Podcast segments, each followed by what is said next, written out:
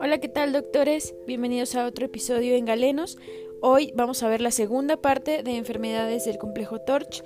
Eh, espero que les haya servido la primera parte y en esta pues terminaremos ya con todos los temas.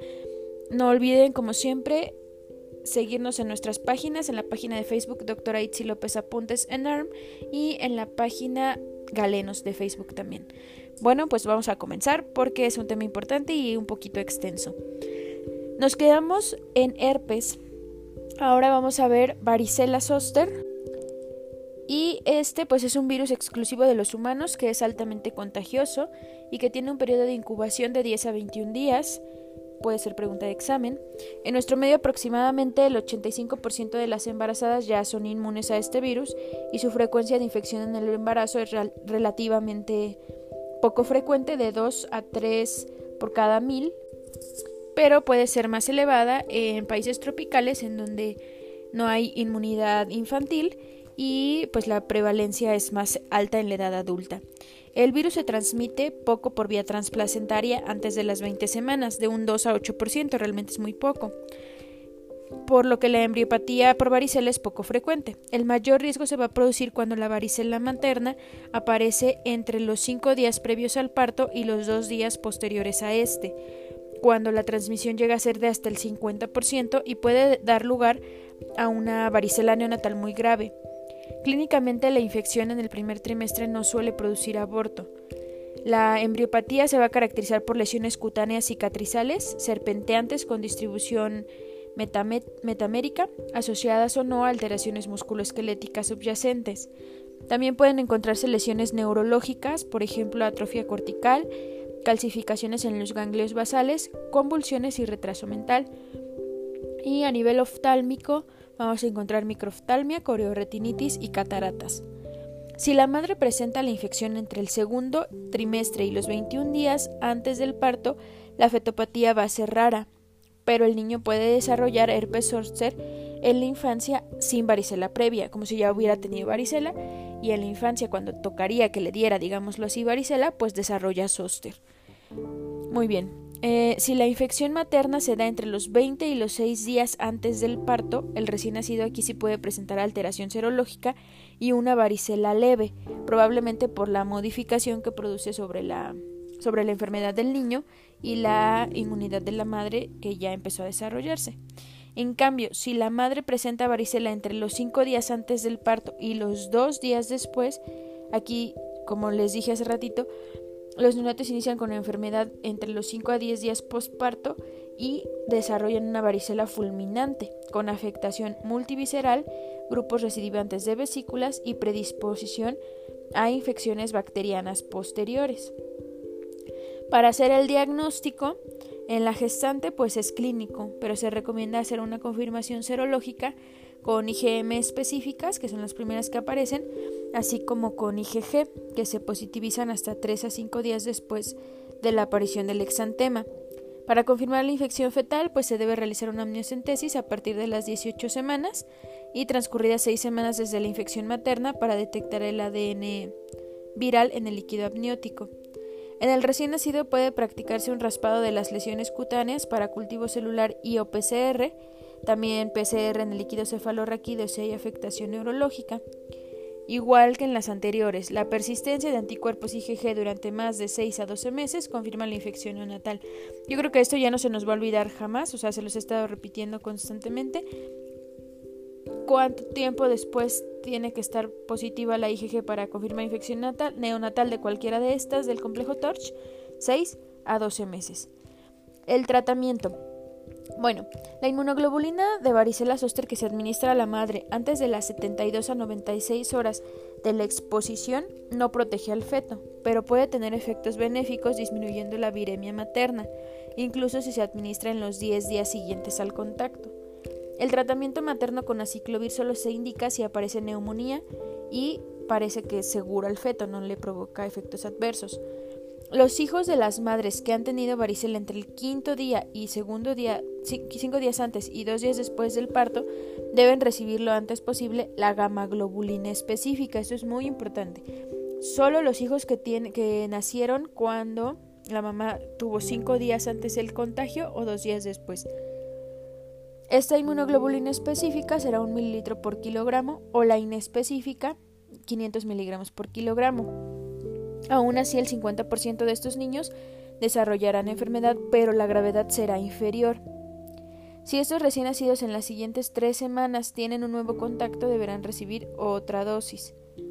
Se puede dar a ciclovir, sí, durante cinco días a partir del séptimo día de que inicia la erupción materna, y si el recién nacido desarrolla la enfermedad, también se le dará ciclovir 10 a 15 miligramos por kilo por dosis cada 8 horas por 7 a 10 días. Si en una sala de maternidad, en la TOC o en el piso de pediatría ingresa un sujeto infeccioso, que no debería, ¿verdad? Pero hay, hay contacto con alguien infeccioso y tiene contacto superior con un recién nacido o con los recién nacidos superior a 20 minutos, estos niños, a pesar de que sus madres no sean no tengan contagio, no tengan antecedentes de varicela, estos y todos los niños menores de 28 semanas deben recibir la inmunoglobulina específica o inespecífica con títulos elevados. Para la prevención, pues también se recomienda la vacunación en mujeres seronegativas antes del embarazo. Y ahora vamos a ver una que es muy importante y es sífilis. Aquí hay que poner mucha atención porque sí es muy preguntable. Entonces vamos a ver. La sífilis, como ustedes saben, es causada por treponema pallidum, que puede producirse en el feto de cualquier madre infectada y no y no tratada, pero es más probable que sea durante el primer año después de que la madre adquirió la enfermedad. Es decir, una madre que ya tuvo sífilis y que no tuvo buen tratamiento, a pesar de que ya hayan pasado muchos años, puede contagiar al bebé.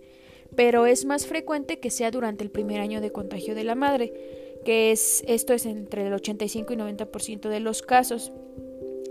Si existe una situación inmunológica deficitaria de base y después de las 16 a 20 semanas de embarazo, también es más probable este contagio. Puede ser posible la infección durante el parto por contacto directo si cuando tiene contacto con las lesiones contagiosas. El espectro clínico en el feto y en el recién nacido puede ser muy amplio, y aquí hay que poner mucha atención. Si la mujer adquiere la infección y no recibe tratamiento, la muerte del feto o neonato acontece hasta en el 40% de los casos y el otro 60% estará asintomático al nacer.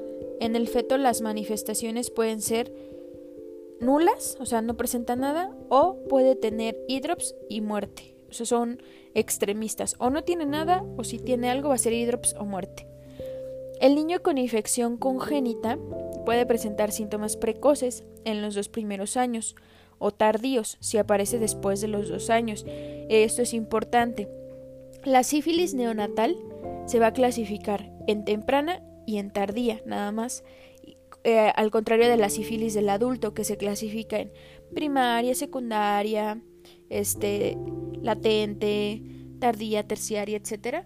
No, la del neonato solo es eh, temprana y tardía. Ok, cuando es temprana dijimos que es en los primeros dos años y cuando es tardía después de los dos años. Pocos recién nacidos van a presentar manifestaciones precoces, pero cuando son precoces o tempranas hay coriza, pénfigo palmoplantar, hepatoesplenomegalia, ictericia, adenopatías generalizadas, condilomas planos, meningitis, neumonitis, síndrome nefrótico, anemia, falta de medro, sifilides y lesiones óseas como periostitis y osteocondritis en el 90% de los casos no tratados. En ellos la muerte neonatal puede ocurrir por falla hepática o por neumonía grave o hemorragia pulmonar. La mayoría de los infectados va a estar asintomático al nacer y puede presentar manifestaciones tardías, o sea, pocos presentan manifestaciones tempranas, la mayoría tardías, como cuáles, sordera entre los 10 y 40 años, queratitis intersticial entre los 10 y 20 años, los dientes de Hutchinson, lesiones óseas, retraso mental y convulsiones. Esto fue pregunta, no recuerdo si de Proedumet, pero sí nos presentaba un caso clínico con las manifestaciones tempranas, es decir, decía que el niño tenía hepatomegalia, que había ictericia, adenopatías generalizadas y que tenía anemia hemolítica. No decía todos los que les mencioné. Entonces nos preguntaba que si era temprana, que si era tardía, primaria o que si era terciaria. Obviamente la respuesta era una infección temprana. Muy bien. Recuerden, de la tardía lo más importante lo más característico son los dientes de Hutchinson. Para el diagnóstico, en la gestante se realiza con la detección de anticuerpos eh, reagínicos o no treponémicos, que en realidad detectan anticuerpos anticardiolipina y no son específicos para la sífilis, pero su cuantificación se va a relacionar con la actividad de la enfermedad. Si estos salen positivos, se confirman con los treponémicos, como el TPHA, el FTA o la ELISA, o por examen de campo oscuro del exudado de las lesiones. En los recién nacidos también se pueden hacer las pruebas reagínicas, que tendrán un valor si su título es 4 o más del superior al materno, pero algunos tienen el mismo título que la madre y ya el diagnóstico confirmatorio pues también será por FTA o por ELISA. La positividad del BDRL en el líquido cefalorraquídeo, este sí como tal, ya indica una afectación neurológica. El tratamiento. Bueno, aquí hay que ver el de la embarazada y el del, el del niño. En la embarazada, si tiene sífilis precoz menor a un año, que aunque sea primario o secundario latente, no importa, pero menor de un año de contagio, si tiene anticuerpos VIH negativos, se le dará penicilina G benzatínica 2.4 millones de unidades en una dosis y a la semana se repite. Pero si es VIH positiva, se debe repetir a la semana y a las dos semanas, o sea, son tres dosis. Si la sífilis es latente, más de un año, se dará penicilina G benzatínica 2.4 millones de unidades cada semana durante tres semanas, como si tuviera sífilis precoz pero con VIH. Después, si tiene neurosífilis, se dará penicilina G sódica 3 a 4 millones cada 4 horas durante 10 a 14 días o procaínica 2.4 millones de unidades al día por 10 a 14 días. Sí hay tratamientos alternativos, pero normalmente se prefiere desensibilizar a la embarazada si es que es, es alérgica. En cuanto al recién nacido, si la madre fue tratada adecuadamente antes o durante el embarazo y siempre más de 30 días antes del parto y el recién nacido está clínica y analíticamente asintomático, se hace seguimiento. Este seguimiento va a ser mensual debiendo disminuir los títulos de las pruebas reagínicas del niño a los 3 o 4 meses y a los 6 meses tienen que estar negativas. Entonces, si esto va así, solo se da una dosis única de penicilina G benzatínica, 50.000 unidades por kilo y ya. Si la madre no fue tratada o el tratamiento ha sido inadecuado o no está bien documentado, Aquí lo que tenemos que hacer es tomarle líquido cefalorraquídeo al bebé, radiografía de huesos largos y punción lumbar. Si esto sale anormal, cualquiera de estas, se debe indicar penicilina G sódica, 50.000 unidades por kilo dosis, cada 12 horas durante 7 días y luego cada 8 horas hasta completar 10 días. Si el tratamiento se interrumpe en cualquier momento, por más de 24 horas se debe reiniciar la pauta de tratamiento completa, es decir, iniciamos desde cero. Si el líquido cefalorraquídeo sale normal y no hay indicadores de riesgo en los huesos o en, el, en la serología, se da penicilina G sódica intramuscular o intravenosa 100.000 unidades a 150.000 unidades por kilo día en dos dosis nada más. Se valorará una segunda tanda de tratamiento si la RPR o la BDRL asciende a los 6 a 12 meses del tratamiento anterior o si el líquido cefalorraquídeo no se, no se normaliza. Y ya por último, bueno, vamos a ver la reacción de Harris Herxheimer. aquí va a haber fiebre, shock y convulsiones. Es rara en el neonato, pero la reacción febril aislada en las primeras 36 horas de tratamiento es frecuente y hay que tenerlo en cuenta para sífilis.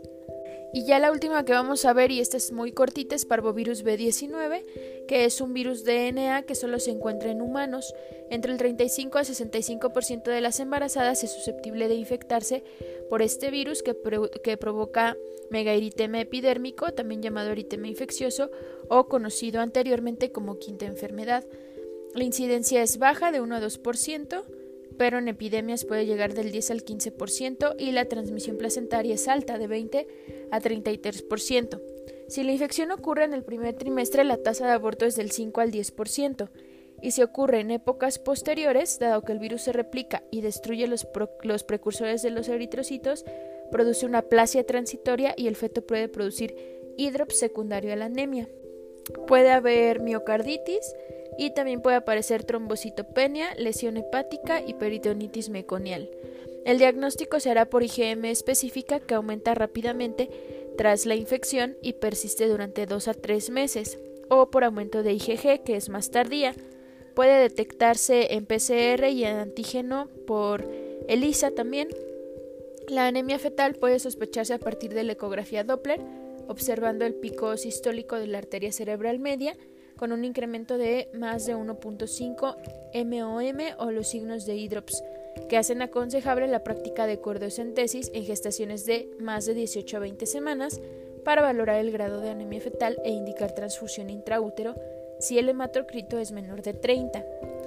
El tratamiento del feto anémico o hidrópico consiste en transfusión intrauterina y con este tratamiento la supervivencia es superior al 85%, sin él solo sobreviven el 30%.